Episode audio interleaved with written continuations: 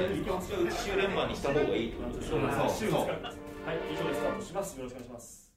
こんばんは。サンスポ音声局学生ナレーターの井上光です。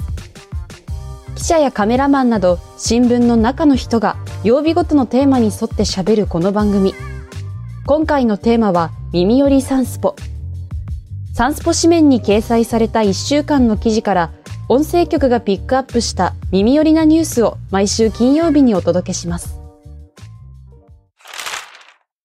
グレイが特番で地元北海道の魅力をアピール。北海道出身の人気ロックバンドグレイが15日放送のフジテレビ系特番タカトシの北海道全力絶景に出演することになりました。この番組は北海道にゆかりの深いお笑いコンビタカトシと EXIT が北海道観光を盛り上げるため道内の絶景を追うリアルドキュメントバラエティです。函館市出身のグレイのボーカルテルさんとギターの拓郎さんは、道南部の乙部町にある全長500メートルの白壁海岸が続く絶景を舞台に、名曲 Be Loved と永遠を名乗る1秒を熱唱します。ロケは乙部町の全面協力のもと、昨年の9月に行われました。乙部町は、グレーの出演は大騒ぎになる恐れもあったので、役場内で観光令を敷きましたと情報統制を徹底し、収録に合わせて周辺の町道を一時通行止めにしたそうです。テルさんは、北海道出身なので帰ってきたな、と空港に降り立った瞬間、ただいまと言えるあったかい場所です、と地元愛を語り、拓郎さんは、グレイの曲はやっぱり北海道で聴くのが一番正しいのではないかと思っています、と話しています。日本ハム2023年の新スローガンは、プロ野球北海道日本ハムファイターズの2023年チームスローガンは、新時代ファンズアートレジャーに決まりました。球団公式 YouTube では、新庄剛志監督が3月に開業予定の北広島市にある新球場エスコンフィールド北海道を訪れ、新スローガンを発表する様子が公開されました。映像の中で新庄監督は、この球場で何とか優勝したい。優勝を見せたい。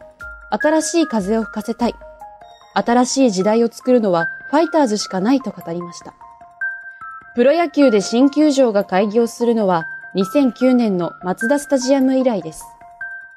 今シーズンは他の球団より1日早い3月30日に開幕戦を迎えることも決まっています。新球場元年となる今年、7年ぶりの日本一を目指す新庄監督は、勝つチームじゃなくて勝ち続けるチームになる。僕の人生もチャレンジしかない。選手もチャレンジ精神を忘れずに突き進んでほしいと力を込めました。佐々木朗希が恒例の漢字シリーズを発表。プロ野球千葉ロッテマリーンズの佐々木朗希投手が4年目となる2023年の決意を示す漢字を発表しました。今年の漢字は、冠の冠で、チームのリーグ優勝、日本一制覇に貢献するため、いろいろなタイトルを獲得できればいいなと思います、と意味を説明しました。佐々木投手の漢字シリーズは恒例です。昨年、2022年は、超えるの超と記し、4月10日のオリックス戦で完全試合を史上最年少で達成しました。今年3月に開催される WBC での日本代表入りが内定し、WBC 公式球で練習するなど準備を進めている佐々木投手は、まだまだ自分の投球には満足していないので、高みを目指す一年としたいと決意を語りました。土屋太鳳とジェネレーションズの片寄が結婚。女優の土屋太鳳さんとジェネレーションズの片寄涼太さんが1日、それぞれ自身の公式インスタグラムを更新し、結婚することを連名で発表しました。土屋さんは第一子を妊娠していることも明かしました。二人は2017年公開の映画、兄に愛されすぎて困ってますで共演し、様々な節目における誠実な相談相手として、また刺激的な表現者として、私たちは尊敬し助け合いながら、出会ってからの月日を乗り越えてまいりましたと交際の経緯を記し、その絆を未来へとつなげるべく、先輩方にアドバイスをいただきながら結婚に向けての準備を進めておりましたところ、そのステップの中で昨年末、私たちと一緒に歩もうとする新しい命が芽生えていることに気づきましたと報告しました。土屋さんの所属事務所によると、土屋さんは体調と相談しながら今後も仕事を続けていくそうです。NHK 紅白歌合戦の視聴率は年間2位の高視聴率。昨年の大晦日に放送された第73回 NHK 紅白歌合戦の平均世帯視聴率が2日、ビデオリサーチから発表されました。午後9時から11時45分までの第2部は関東地区で35.3%でした。この数字は番組が2部制となった1989年以降ワースト2位ですが、産経スポーツの調べでは2022年の年間では2位タイとなりました。1位はサッカーワールドカップカタール大会、日本対コストリカ戦の42.9%、日本対ドイツが35.3%で、紅白第2部は2位タイとなり、国民的音楽番組の存在感は健在でした。紅白の裏番組では、テレビ朝日系の特番、ざわつく大晦日、一茂吉住千佐子の回が平均11.2%と、おととしに続き好調でした。サンスポ55クイーンが平和島で予想。三代目サンスポ55クイーンの4人が3日と4日に平和島ボートレースの産経スポーツ杯で行われた予想会に出演しました。初日の3日はグランプリの稲岡しおりさんと梨紗子さんが登場し、7から12レースを予想。稲岡さんは9レースで的中を収め、予想会で初めて当てることができたので嬉しいですと満面の笑みを見せました。一方の梨紗子さんは11レースで新年ということで福来選手を応援しますと福が来るという漢字の福来剛選手を押して予想会を盛り上げました。また12レースでは3連単を的中させました。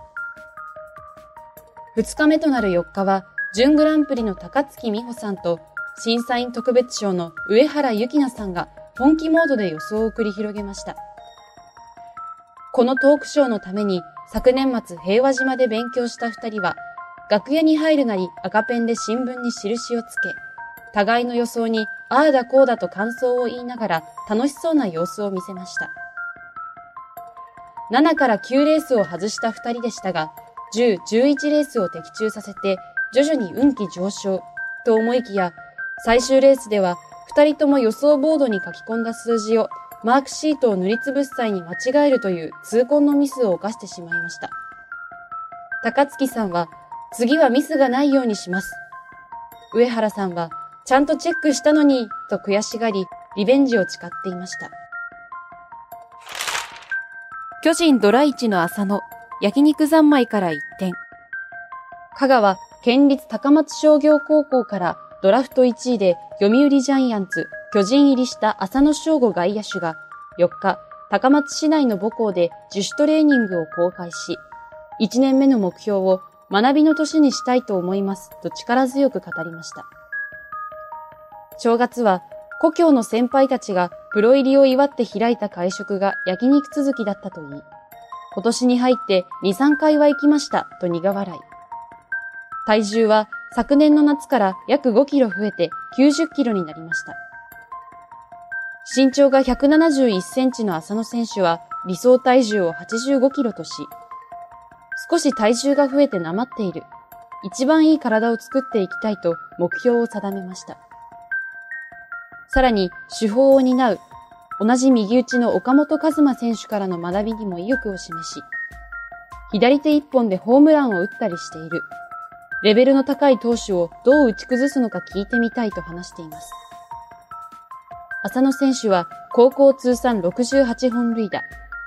昨年夏の甲子園で3本塁打を放つなど、世代トップのスラッガーとして注目を集めています。8日に入寮し、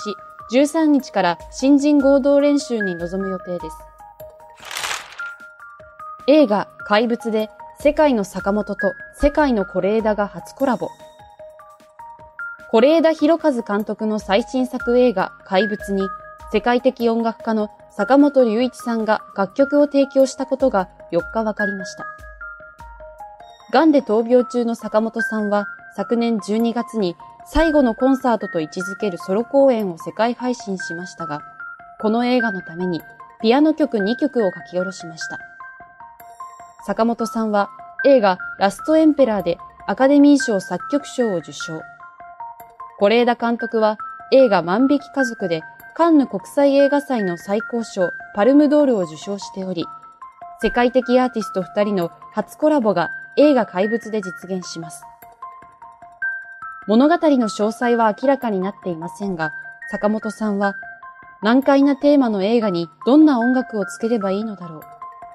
救いは子供たちの性の気持ち。それに導かれて指がピアノの上を動いたと作曲の過程についてコメントしました。映画怪物は6月2日公開。